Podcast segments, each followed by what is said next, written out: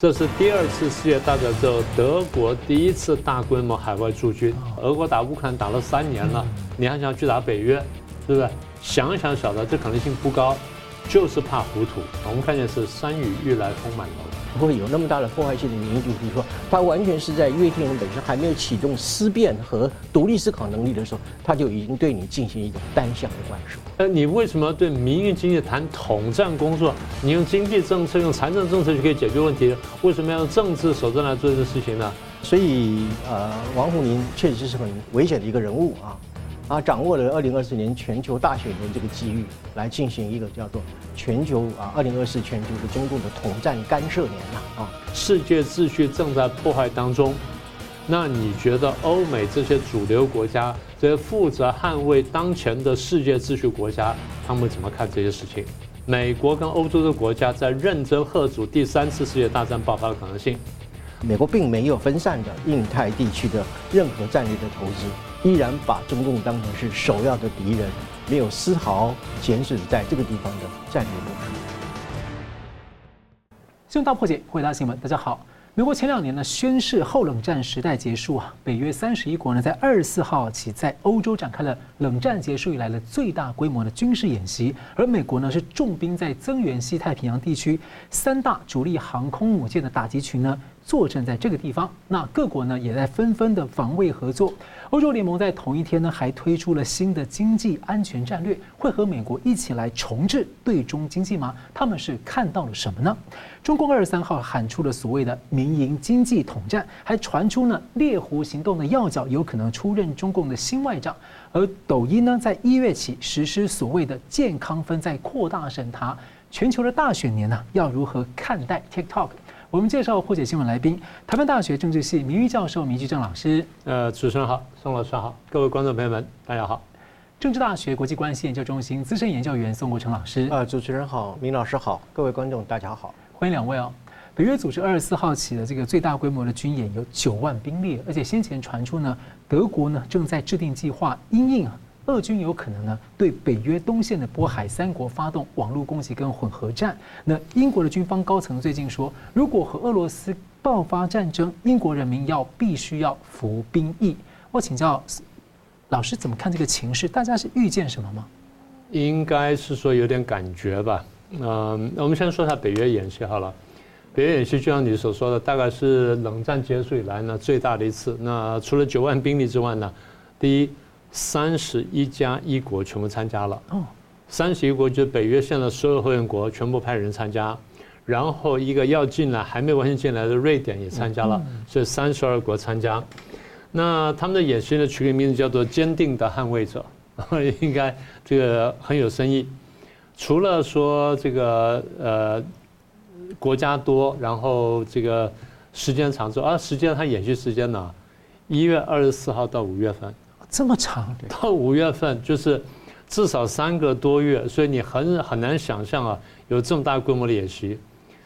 三个多月演习，各位可能没有什么概念哈。我们讲讲，很多战争呢，七天就打完了，七天就打完了。什么六日战争啊，或者什么一百小时战争啊，现代战争啊，通常它通常打很快的，像俄乌战争打那么久，那比较少有。所以你说演习演三个半月，然后演到将近四个月，演习这么久呢？那这个很很惊人。那他出动的兵力有多大呢？刚才说是九万人，对不对？我们把它仔细看一下，现在公布出来的数字是这些国家呢，一共出了出动五十艘战舰。哇，五十艘战舰，那快赶上诺曼底那个那个标准了啊，大概差不多一半左右了。那也就是它是非常大的，五十艘战舰，八十架飞机。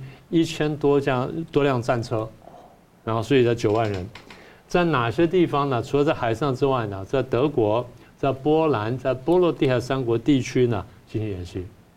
那各位把地图摆摆就晓得了，波海三国加上波兰，就是在俄罗斯跟白罗斯跟乌克兰的周边。嗯，就换句话说，一方面是应对这场战争，二方面就是你刚刚讲说听到一些消息了。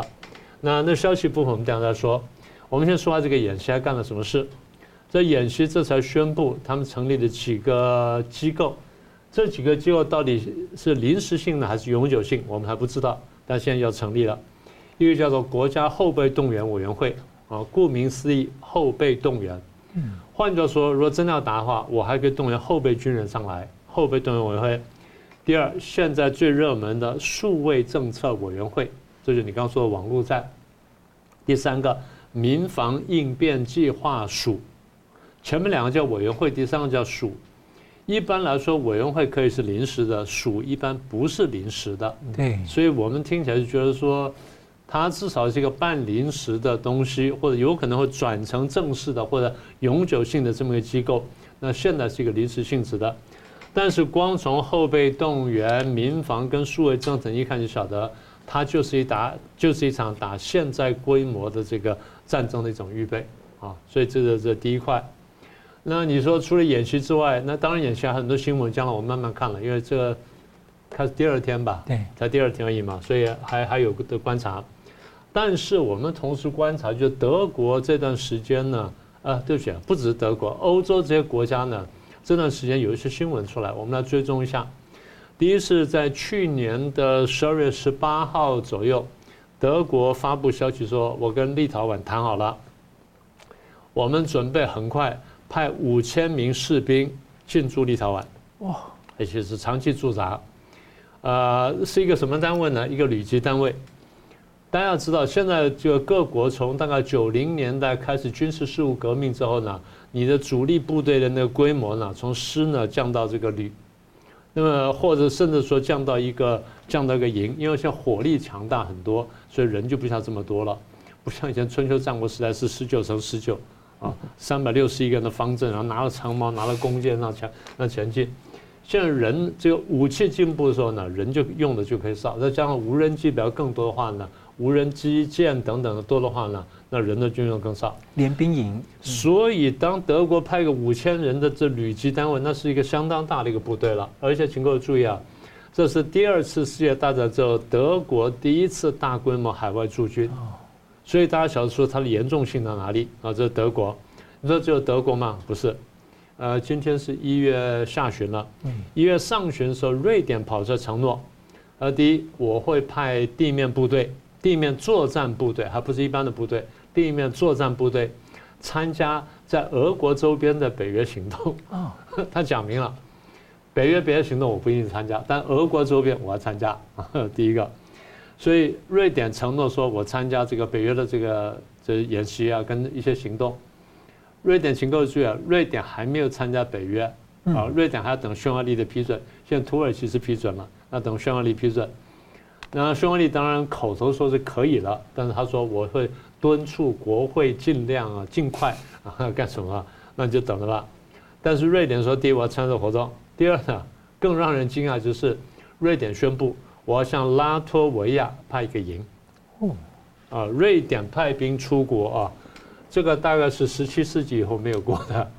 瑞典从十七世纪之后就已经不太打仗了。那 各位可以想象到，这个是非比寻常啊。这两个国家了，芬兰跟丹麦最近宣布。跟美国的这个呃，他们的两个国防国家国防部长，跟美国国防部长达成协议，允许美军驻军，然后处放军备。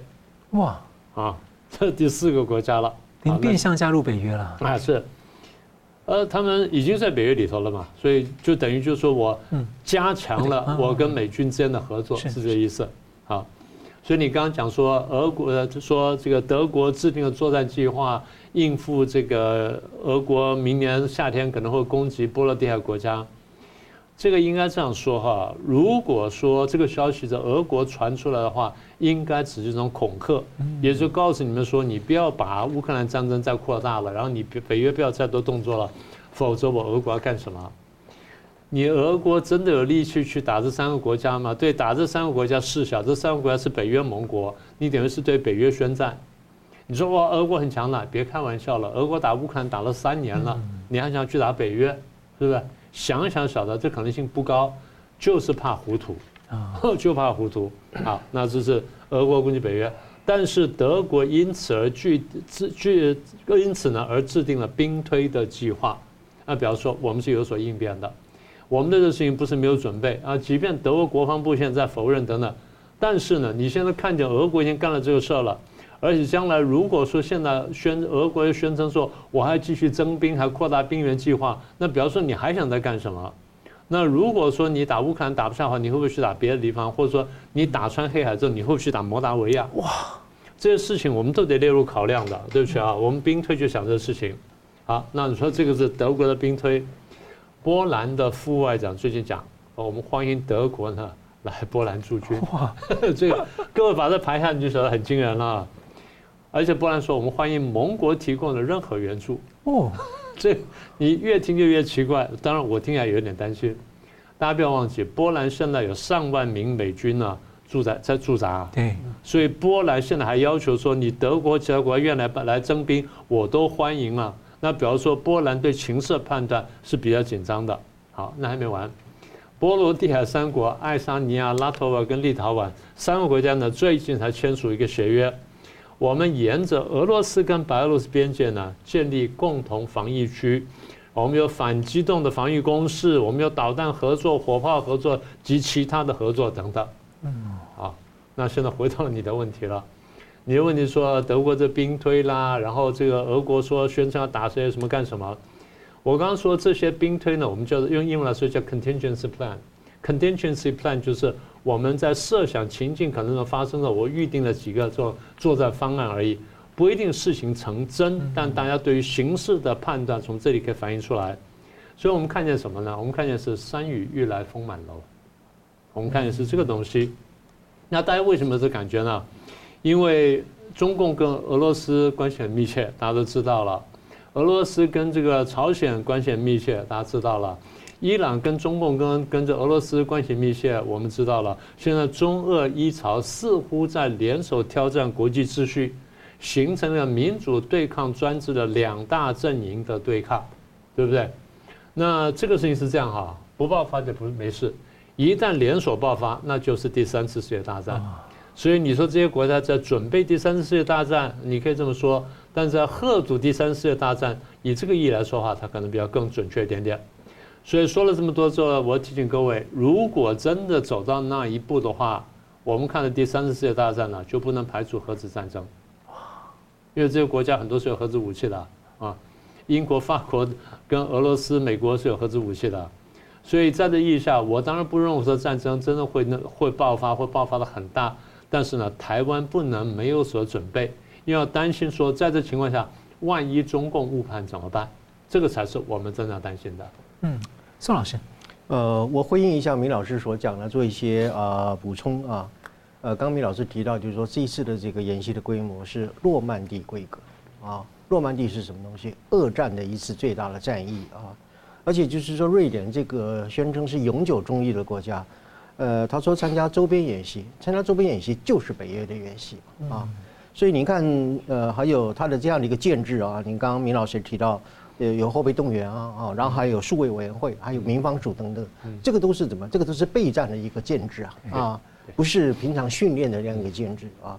所以我认为北约的这一次呃所谓的冷战以来最大规模的一个军事演习，不是一般的那种什么呃例行性的一个演习，我觉得它是一个备战的演习啊。这话怎么讲呢？就是说它一个战略上的部署呢。呃，应该就是说是这个防止这个普丁的侵略逻辑而来的啊。呃，当然他的终极目的，如明老师所讲，是要防止三战嘛哈。但是三战也是二次核战哦啊，因为二战的时候，呃，广岛的核爆是一次的核战啊，三战的话就是啊所谓的二次核战啊。所以我觉得北约这一次的一个部署呢，我认为是这样子了哈，它有四个。呃，四个主要的目的，第一个就是说，有诸多的综合性的情报显示，就是说，俄罗斯很有可能开辟第二战场啊。呃，那么它的攻击的目标主要有三个国家，第一个呢就是说，呃呃，一个就是那个波罗的海三三国哈。为什么？因为波罗的海三国一直是这个普京所认为要重新拿回来当年苏联版图的这个三个国家啊。另外一个就是芬兰嘛哈，芬兰就是说，因为它加入了北约啊。啊，然后这个普丁不是一直讲说北约东扩是一直是造成他发动对呃这个乌克兰战争的主要的原因？为什么？因为对俄罗斯的安全构成了威胁，啊，所以芬兰也是他可能打击的一个目标啊。最后一个是波兰啊，我觉得波兰一方面也是俄乌战争当中里面最支持乌克兰的哈，无论是武器的援助啊等等的，都必须要通过这个波兰。而且刚明老师讲了，波兰美国的一零一空降师啊，还有这个海军陆战队驻扎一万人左右啊。所以在这样一个情况之下的话，呃，这个普京是非常痛恨波兰的哈，所以波兰也可能呃遭到这个普京的报复啊。呃，当然最后一个目的是要持续的支持乌克兰啊，也就是说确保乌克兰不会在这场战争当中啊失败啊。所以我想以上的这个啊四个战略的部署，应该是这一次的这个北约最大规模一次联合演习啊一个在战略上一个主要的考量。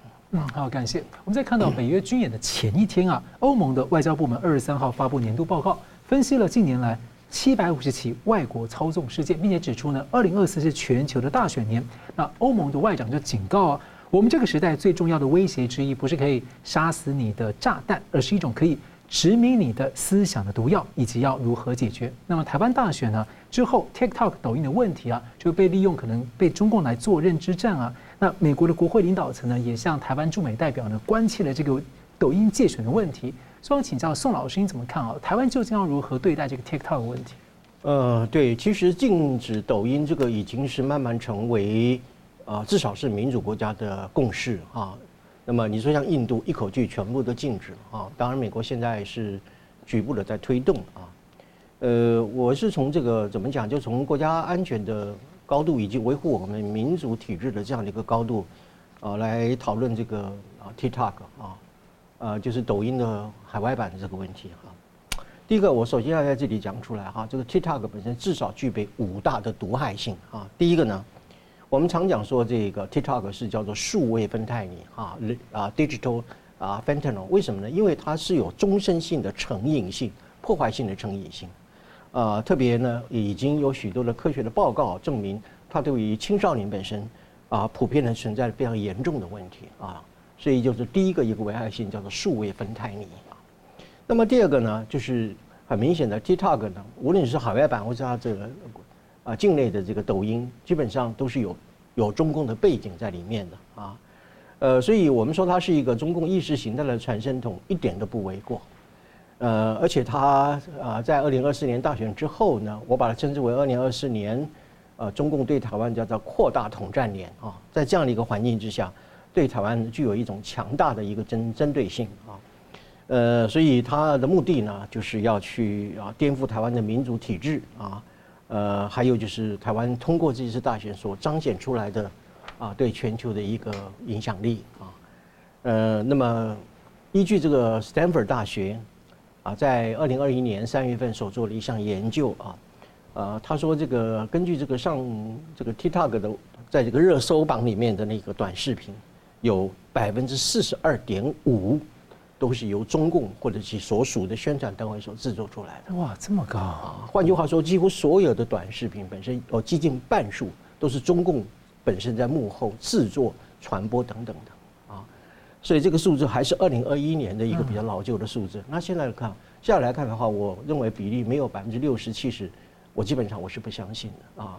所以不要把它看作是一个娱乐性的一个所谓社交平台，啊，它也不是我们一般就是说是啊看资讯、收集资讯的一个工具而已，它就是中共意识形态的传声筒。哇，我们对党媒、官媒会提防，但我们很多人对抖音却不设防。对，因为它有很多的娱乐性的伪装啊。嗯呃，所以这是第二个，就是它是中共在幕后操纵的一个社交平台哈。那么第三个呢，啊，TikTok 具有我称之为三低了啊，三低，什么低的？一个叫做低俗，一个叫低质，一个叫低能啊。这话怎么讲呢？它的许多的内容本身都充满了怎么样暴力的暗示，要么就是色情的暗示，啊，要么就是一些非常无厘头，而且是不符合常规的一些内容啊。那么这个对于整个。一个健全社会，还有一个规范性人格的养成，是具有非常大的破坏性啊。而且你要知道，就是说是像这样的一些内容呢，充满了这个政治上的偏执，还有一种意识形态的灌输的作用。那么，我觉得对于我们台湾的年轻人本身啊，涉世未深嘛，哈，判断力也不足，我觉得已经构成了一个非常严重的危害性啊。这是第三个。第四个呢？就说我们从现代的资讯战争的角度来看啊，TikTok 本身已经被什么样武器化了啊？呃，所谓的武器化意思就是说，他用这样的一个资讯的平台来从事一种战争的行为啊。呃，这跟一般我们讲的实体战争或者是热战其实并无本质上的区别啊。呃，所以我们常说这是一种叫什么没有烟硝的一个战争啊。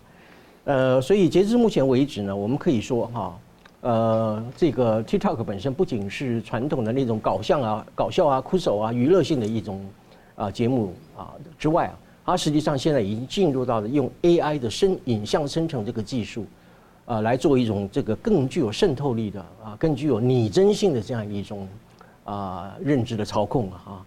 呃，所以呃，那么这样的一种可以运用 AI 的这样的一个 TikTok 呢？实际上，它已经怎么样，可以被视为是一种战争工具了啊。呃，所以我们看到，就是说中共的这一种统战啊，除了对台湾之外，呃，事实上它的这个统战是全球认知战的啊各个不同的环节啊。我们过去看到很多中共的战狼或者是粉红，他上界还是在周边的地带啊，在那边大喊大叫的。现在不是了啊，有一个叫王什么来着？王志安。啊啊，你看他。拿着这个观光护照，以观选为名义，他已经登陆台湾了。以前他以前这些粉红是在外围在那边，呃大吼大叫，现在是怎么直接登堂入室，已经亲门踏户到我们台湾的岛上来做啊这样的一种渗透战啊，呃所以呃这个这点是非常非常严重的事情啊。另外就是说第五点的危害性，就是我们从认我上个礼拜我讲从认知的神经学的角度来看。一个差不多低于一分钟的一个短视频，我们叫短影片啊。呃，通常就是说我们在观赏一分钟不到的短影片的时候，我们的这个脑神经构造里面有个叫前额叶，它是主管本身叫做辨明啊、思辨还有独立判断的一个脑区。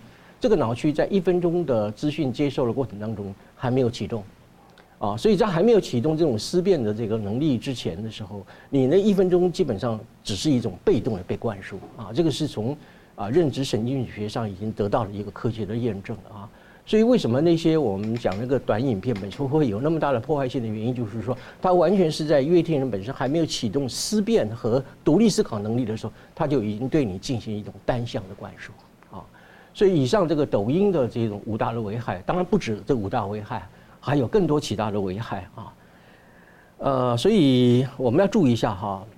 呃，中共的这个，我们讲以后，我们待会讲王沪宁嘛，哈，王沪宁他曾经写过一本书，叫做《美国打败美国》啊，呃，现在中共就是利用什么东西呢？台湾打败台湾了，啊，怎么用台湾的民主来怎么样颠覆台湾的民主？利用台湾的言论自由来怎么样进行他的对台湾的侮辱、羞辱和对我们的一个认知战啊？这个是我们。呃，主张一定啊，政府要去禁止 TikTok 的一个非常主要的原因。当然了，我们接下来会谈到，就是说，呃，如何禁止抖音了哈。我我基本上认为，就是说，呃，禁止的原则上是要确立的。至于说如何禁止，我觉得是政府和民间可以集思广益的来讨论这个问题哈。但是一个基本的原则是不能够被否定或者是放弃的，那就是什么东西呢？国家安全的利益是高于一切的利益啊啊。换句话说。呃，言论的自由本身不能怎么样拿来作为破坏国家利益的一个一种保护伞啊，呃，所以呃，言论自由只保护怎么样健康善良的言论，不保护那些破坏国家利益的言论啊，这是我们对言论自由非常重要的一样一种认知啊。呃，当然也有人认为啊，就是说呃，可以采取魔法对魔法啊，比如说他们做抖音嘛，那我们可以做什么导音啊，宝岛之音也可以啊，那你反制它啊。呃，当然这也是一种可以考虑的一种方式啊。不过我觉得在科技上最有效的手段，应该是要跟这个，比如说苹果公司的这个叫 App Store 去协商，就是台湾地区的是否考虑限制这个对这个 TikTok 的一个下载的一种程式啊。呃，所以无论怎么讲，就是说，总而言之，就是说这个立刻啊立法，以这各种方式来禁止 TikTok 城市的下载，至少在政府机构或者学校本身要禁止下载。我觉得这个东西都是我们未来为了要保护我们的国家安全，为了要维护我们的民主体制，都必须要怎么样立即去想办法去禁止的一个必要的动作。以前的毒品是对你的健康，现在这种东西数位分摊，你是对你的品格、思维跟决策能力，就影响一个民族的抵抗能力。对，心灵的毒品。嗯，哦，是。嗯，我们休息一下，马上回来。欢迎回到新闻大破解。北约的大规模军演的同一天呢，二十四号呢，欧洲联盟颁布了新的经济安全战略，要重点应对中共的威胁，团结内部。那二十三号呢，中共的王沪宁啊，出席了全国统战部长会议，他说今年要着力做好所谓的港澳跟台湾的海外统战工作，并且要做好所谓的民营经济统战工作。这听起来啊，老师怎么想？这个问题很很刁钻。呃，王沪宁是中共常委之一，那现在当然呃，官方位置是政协主席，这位置呢就统战就统战工作，就叫统战口的负责人。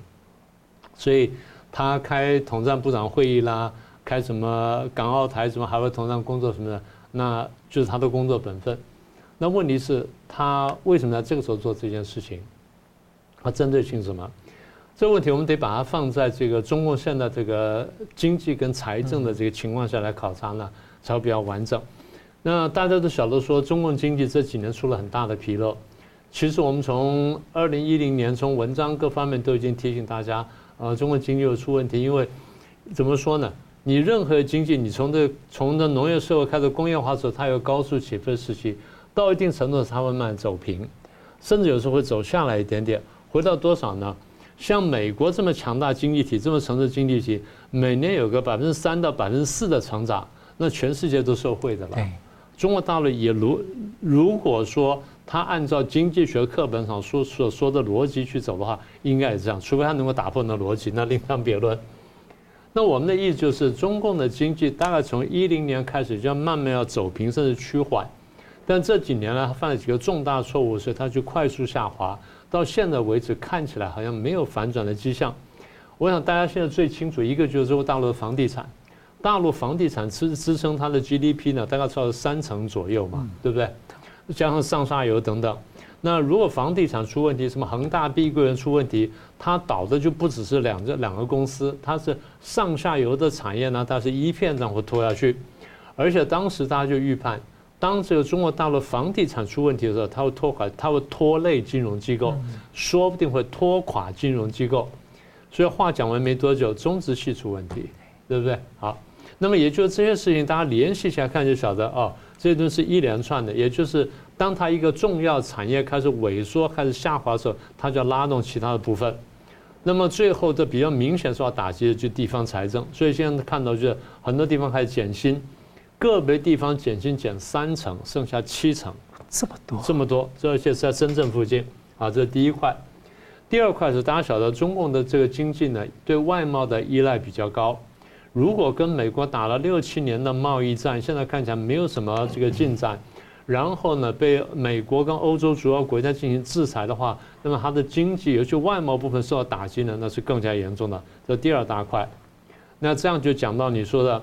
美国众议院呢，这个对抗中共委员会，他预告说，啊，今年这两年呢，要重置美中经济关系，然后欧盟又这个通过这个叫做欧呃叫经济安全战略，那很简单，因为他从乌克兰战争学到教训嘛，他晓得说，哦，这个长期依赖俄罗斯对我们这个国家安全是有危险的，那万一中共在搞什么，那我们就不要活了，所以我们要准备做好准备，所以美国跟欧盟呢都分别采取了动作。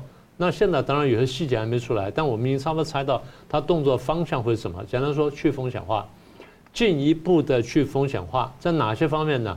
尤其在高科技的部分。那么高科技的部分呢，不但就是说我会把一些关键的东西卡下来，比如说爱爱斯摩尔的什么东西，更重要就是我们那些高科技的人才啊、技术啊、资金啊等等呢，都不能往那边去流。那不是要不是要完全脱钩，而是去风险化。中共在面对这个问题的时候，他晓得说很困难了，因为他自己盘算完他经济结构，我们就知道说他他走不下去，所以他前两年不是讲说内循环，当时我们就一口咬定，我们说内循环呢推不太动。嗯，为什么内循环推不太动呢？我们说因为你内部的这个老百姓呢，这个你的这个财政分配不公平，有钱人他只能花这么多钱，但是很多人是没有钱的，他根本花不动这个钱，所以内循环是不会成功的。我们讲完没多久，李克强出来讲啊，有六亿人每月收入不到一千块，统计局长出来又补又补了一刀，然后现在中共国家统计局给的数字有九亿两千万人每个月收收益收入呢不到两千块钱，所以你说内循环差不多有有九亿多人的这收入，它它是循环不动的，那么也就是它经济一定往下走。当它经济往下走，下一步就是失业会高，嗯，这我们都看到，这都是我们这几年来的预言。失业会高，失业高，下一步就是社会动乱，社会动乱再下一步就是政治斗争，因为党内有人拿着题目来攻击你，所以这个是他现在要开这会的一个重要目标。港澳台海外统战工作，它既有政治目标，也有经济目标。政治目标就是第一，巩固港澳，然后再来是不是能够瓦解台湾或裂解台湾，或进一步分割台湾，这是政治目标。经济目标就是我同时对台湾的商界跟资金招手，你们是不是来补我的窟窿？所以我常常讲，大陆那边不能随便去，一去你们剥好几层皮啊。所以他现在要这个说港澳台海外统战工作呢，很重要的一部分。好，他开了第二部分叫做民营经济统战工作。为什么要谈这东西？特别谈民营，就呃，你为什么要对民营经济谈统战工作？你用经济政策、用财政政策就可以解决问题，为什么要用政治手段来做这个事情呢？表示你的财政杠杆、用经济杠杆弄不动了。哦，你放钱也好了，或者说这个呃减税啊什么等等，嗯，不不能不能带来更大投资意愿，大家不愿意投资了，所以怎么办呢？要对。企业主对中国的民营企业主进行政治统战，让你们愿意把钱掏出来投资，然后来刺激经济。你们再不投资的话，我就要国有化。哦，那是下一步啊，就强制了，就共同富裕嘛。所以美国媒体就讲了，他说，呃，中国经济呢现在开始大幅萎缩，然后在这全球经济的这个霸主的竞争当中呢。它开始失利了，所以北京所想象的未来会随之缩小。我觉得描述非常有诗意，但非常有趣。那么也就是说，你的帝国大梦会随着你经济的萎缩而萎缩。当然，我们台湾不能说因此而就是说，哎，我就放松警惕，那不能这样子，因为。经济萎缩这回事情，但他如果凑拼凑一个足够的军事力量来呃骚扰我们一下或打我们一下的话，那他还是做得到的。所以这个部分呢，我们等下还再详细谈一下。嗯，宋老师对这观察，呃，好的，关于这个欧盟的经济安全战略，其实在去年六月就已经提出来了啊。那么最近所提出来的是五个主要，就是因应这个经济安全战略啊所制定的一些执行的办法啊，或者是叫做具体的一个策略啊。呃，所以这个五项办法其实有五大重点啊。第一个就是说是对于外来投资啊，其实主要是指来自于中共的投资，要进行怎么样？要自己进行一种投资的审核啊。为什么？我们待会再讲啊。第二个的话就是包括欧盟国家本身的对外投资呢，也要进行建立一种监管的机制啊。呃，你不能够投资到错误的地方去，以至于造成对于整个欧洲安全的威胁。那么另外一个就是说，是对于这个敏感科技本身的出口要进行管制啊，还有就是说是也强化欧盟自己本身自己内部的一个军民两用的科技的研发工作，不要老是依赖于外面啊。最后一个呢，就是避免这个跨国的科研啊、科学技术的研究，主要就是指中共啊利用这样的一种安全的漏洞啊，以研究为名来进行一种安全的渗透。啊，所以这个五大的一个重点是，其实就是刚刚明老师所讲的是整个去风险的一个重要的环节是啊。那么它的目的基本上也也有差不多有三个主要的目的。第一个就是说是防堵中共借投资之名来对欧盟进行安全的渗透啊，呃，甚至是进行市场的破坏，还有这种啊不公平的竞争。譬如说，中共的那个电动车用财政补贴的方式。大力的去倾销这个德国主要的这些欧洲的市场啊，汽车市场本身就是一种破坏啊，这个市场的机制或者进行不公平贸易的。对，连那个特斯拉的创办人都说，没有贸易壁垒的话，全世界的这个车业会被中共给搞垮。对，我另外一个角度来诠释的话，就是说，如果没有中共的财政补贴的话，中国的外贸其实啊啊早已经就是起不来的一个一个行业啊，这个我想是一体的两面。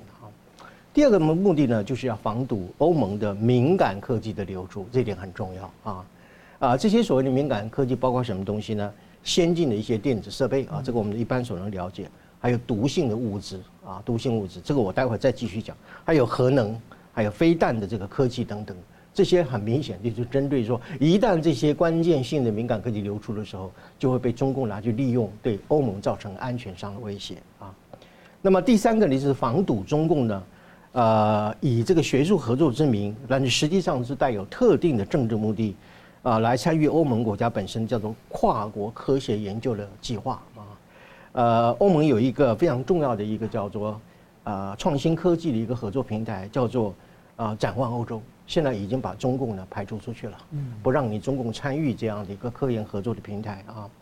呃，主要的原因是因为中共啊，经常利用这些假借这些名义来进行一种反人道的、反伦理的啊，甚至是反环境的这些啊科学的研究啊。例如说，像前一阵子不是有传出说，中共准备开发一个一一旦得病就必死的叫做百分之一百致病的终极病毒嘛？啊，一个新冠病毒。对，啊，所以这个啊毁灭全人类的这样的一种阴狠的这个计划，极有可能透过像欧盟这些科技合作为掩护啊来进行一种。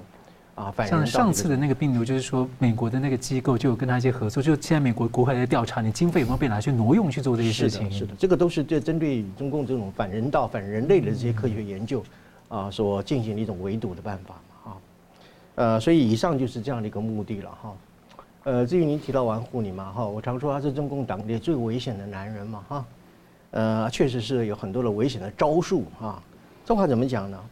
因为二零二四年是全球的大选年啊，这是对于中共进行全球认知统战一个啊千载难逢的机会嘛。习近平不是这样常讲说百年一遇的一个啊变局嘛啊，所以呢，中共也就把二零二四年当做怎么样中共的统战年了啊，呃，所以现在中共就利用这个二零二四年全球这么多的国家进行选举，用选举来颠覆民主啊。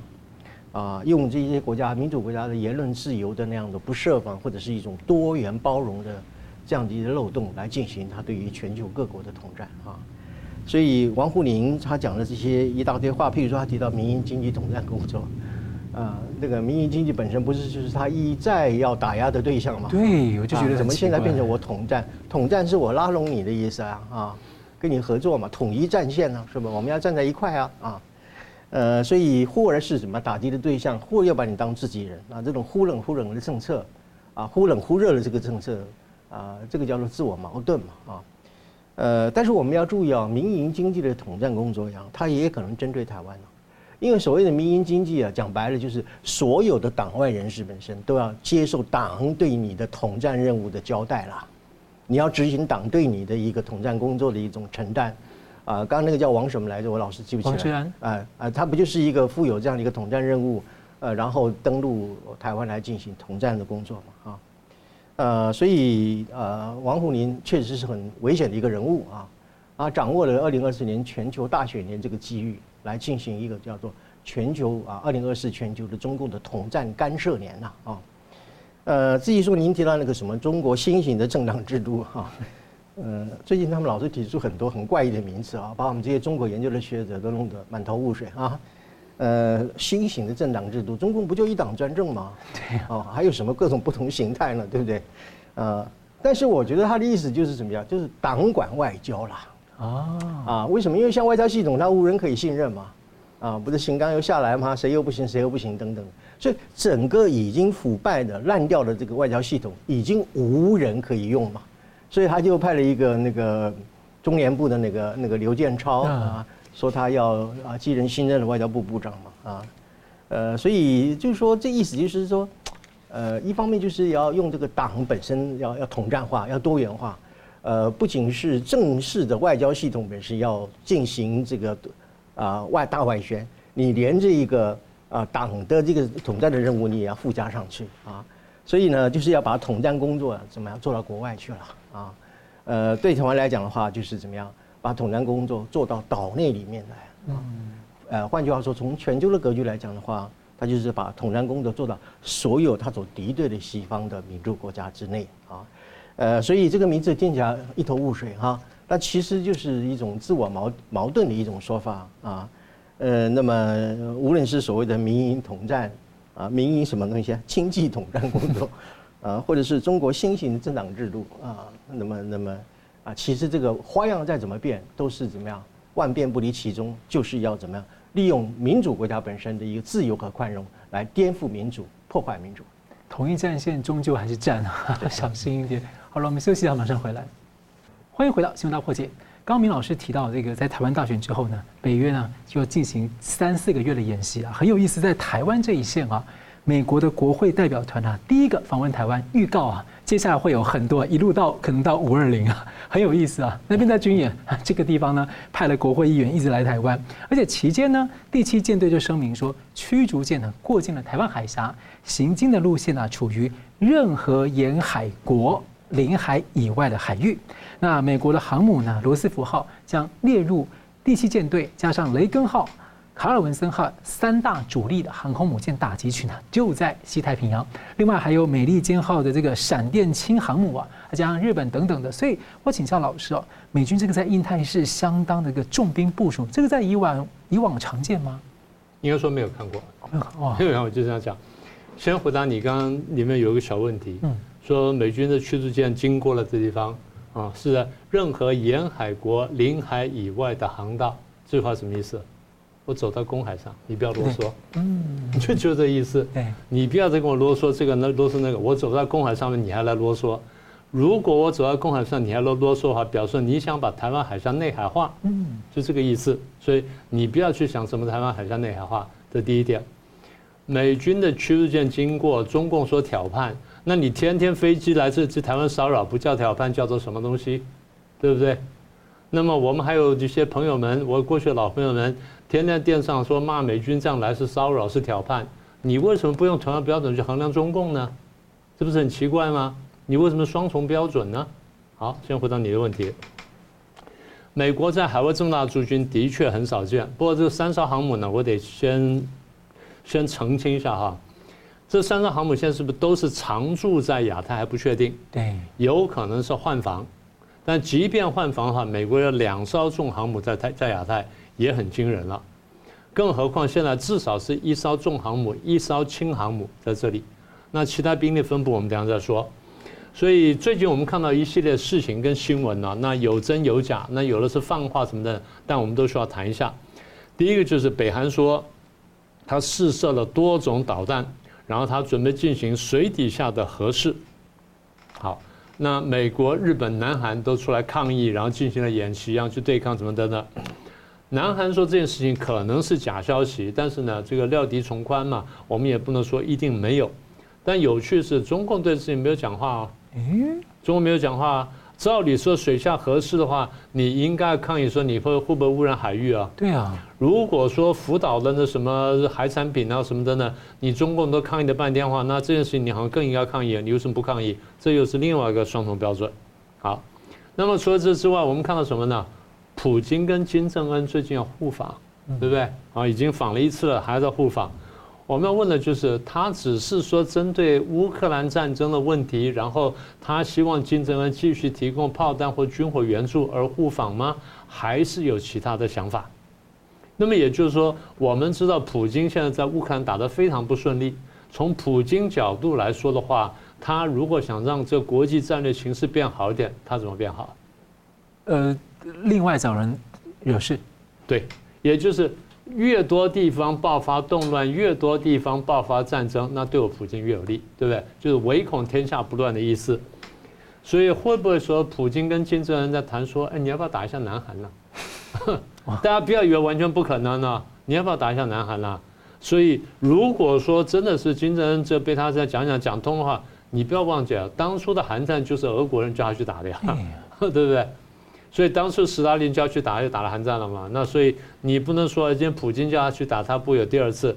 但这次有点不一样，就是说，第一，普这金正恩会不会真的笨到这样跑去打南韩？这第一个，因为南韩背后是美国。第二就是，如果金正恩要打南韩，中共怎么看这件事情？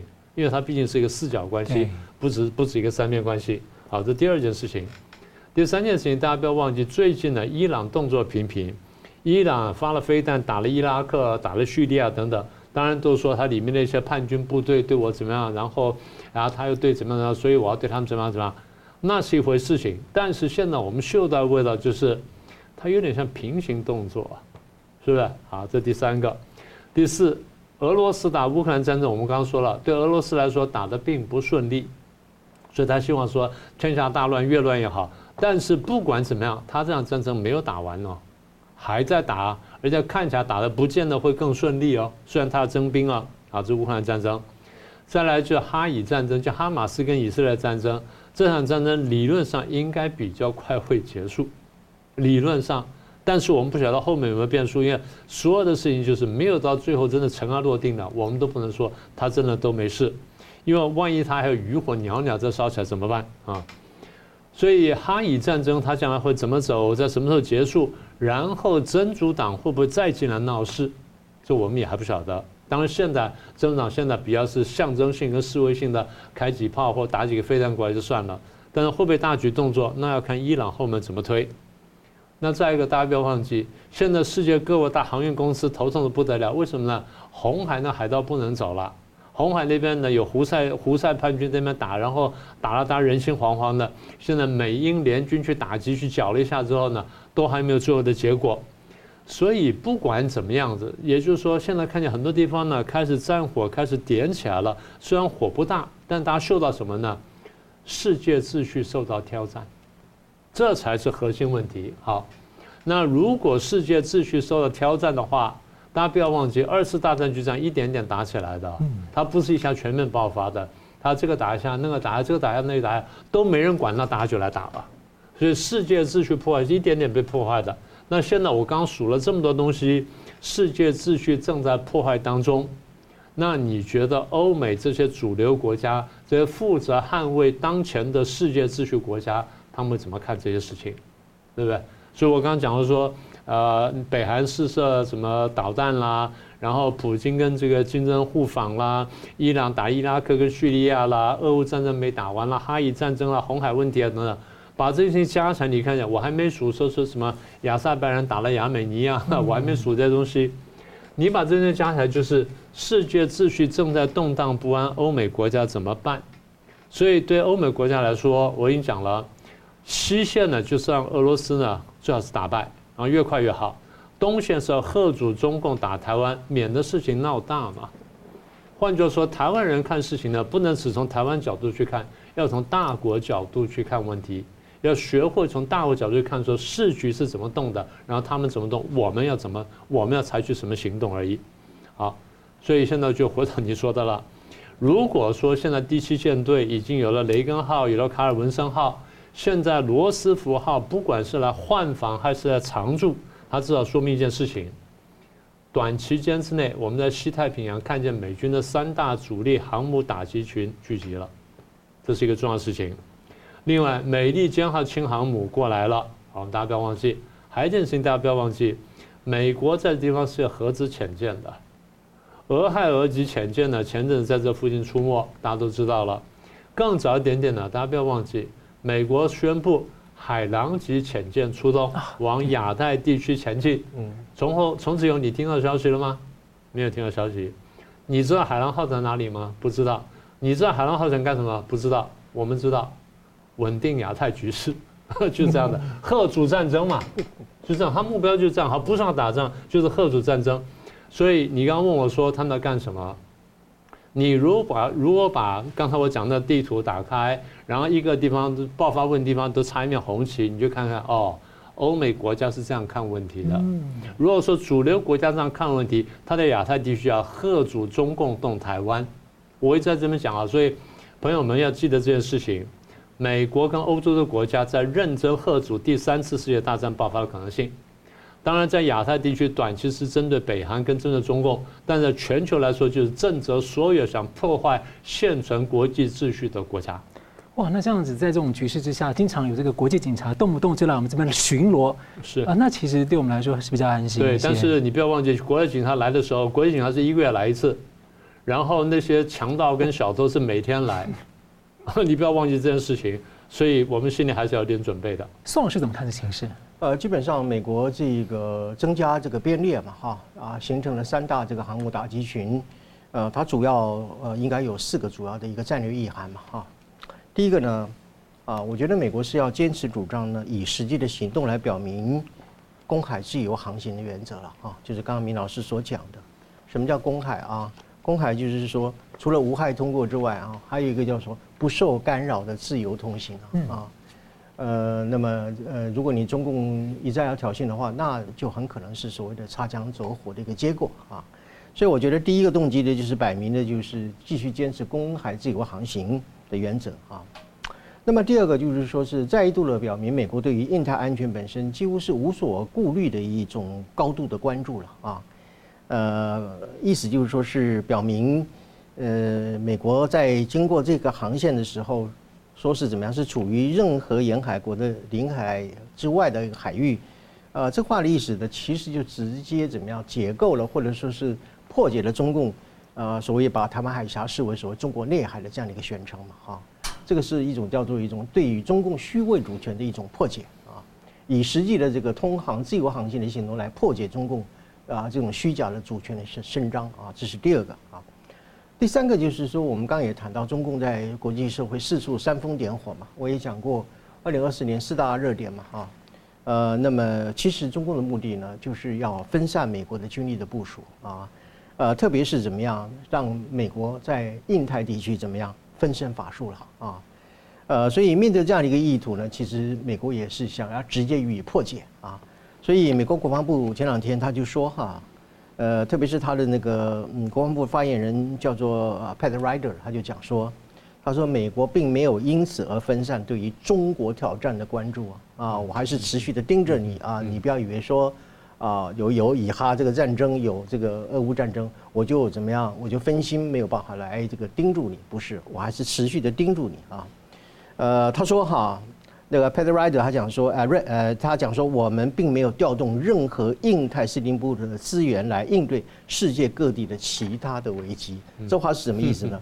我美国对于印太没有分散怎么样一兵一卒啊，而且不仅没有分散啊，没有减少，我还增加了这个编制啊。呃，所以因为为什么呢？他说，中国仍然是我们面对的首要挑战啊。所以这个话其实讲得非常的清楚啊，这个扩大这个三航母的这个编制，就是要怎么样，要去遏制中国啊。呃，另外一个就是说是我认为了哈，美军扩编这个印太的编制，从一个呃更为积极的意义，就是说意味着美国已经做出呢，呃，我要具备足够的能力，能够来有效的歼灭中国啊。我这话怎么讲呢？哈，呃，你看他这一次的这样的一个编编制呢。我认为它至少要达到几个目的。第一个就是说，它可以在这个通行的过程当中里面，以及这个兵力的部署，它可以整个去瘫痪中共的这个防空系统啊啊。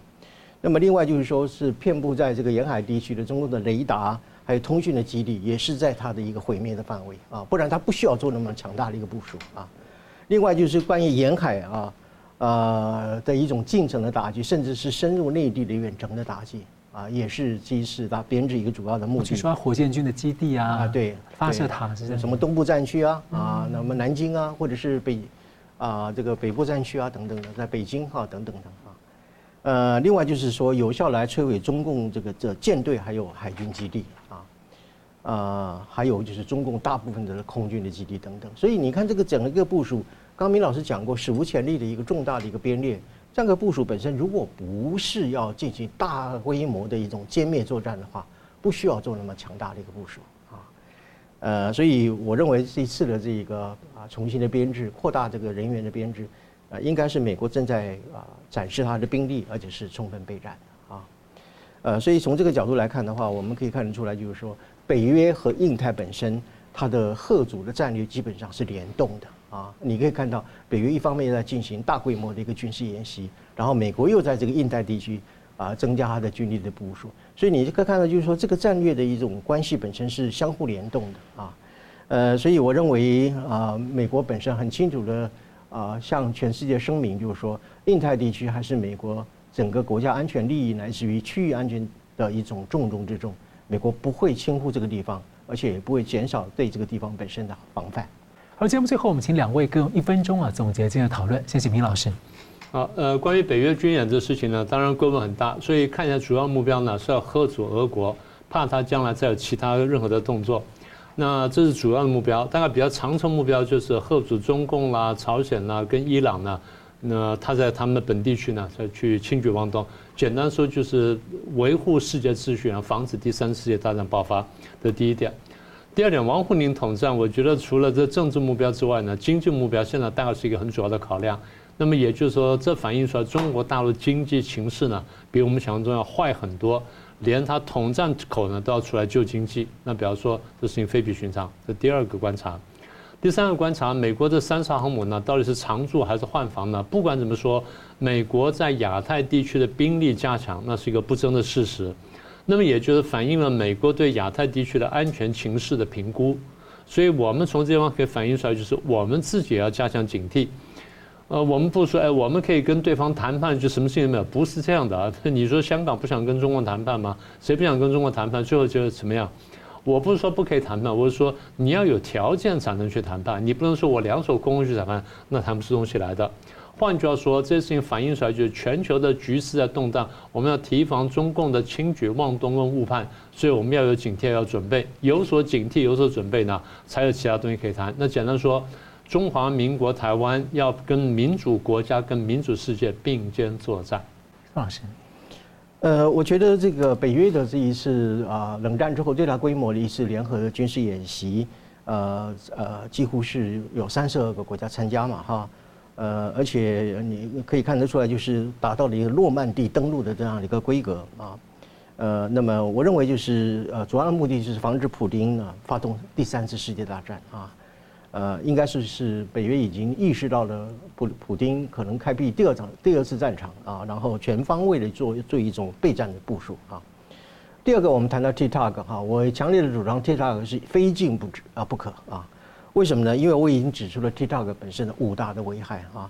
如果我们今天本身还要维护台湾的民主体制的话，就不能够忽视这个问题啊。至于怎么禁，大家可以想想办法，但是一定要禁啊。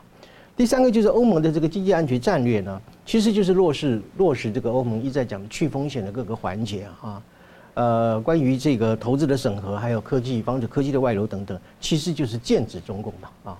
最后呢，美国这个在这个印太地区的三大这个主航母的一个扩编啊等等，就是部署啊更强的一个印太战略啊，化解中共说试图要去分散美国军力部署的这样一个企图啊。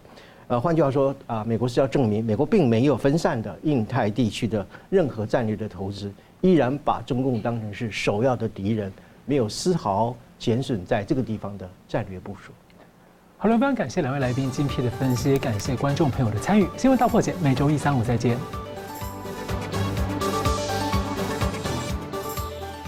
新闻大破解的观众们，大家好！非常感谢大家对我们的支持和帮助。那我们在 YouTube 上呢，成立了一个新的子频道，叫“新闻大破解随选”。我们把呢相关的这个啊、就是精彩片段都汇集在一起，来方便大家分享给朋友们。那么也希望大家能到此频道来按赞。订阅以及分享给更多的朋友。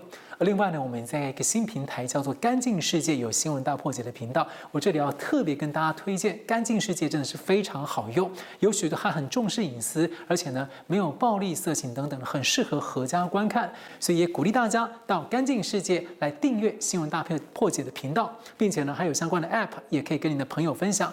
那很感谢大家的支持，新闻大破解，我们每周一、三、五再见。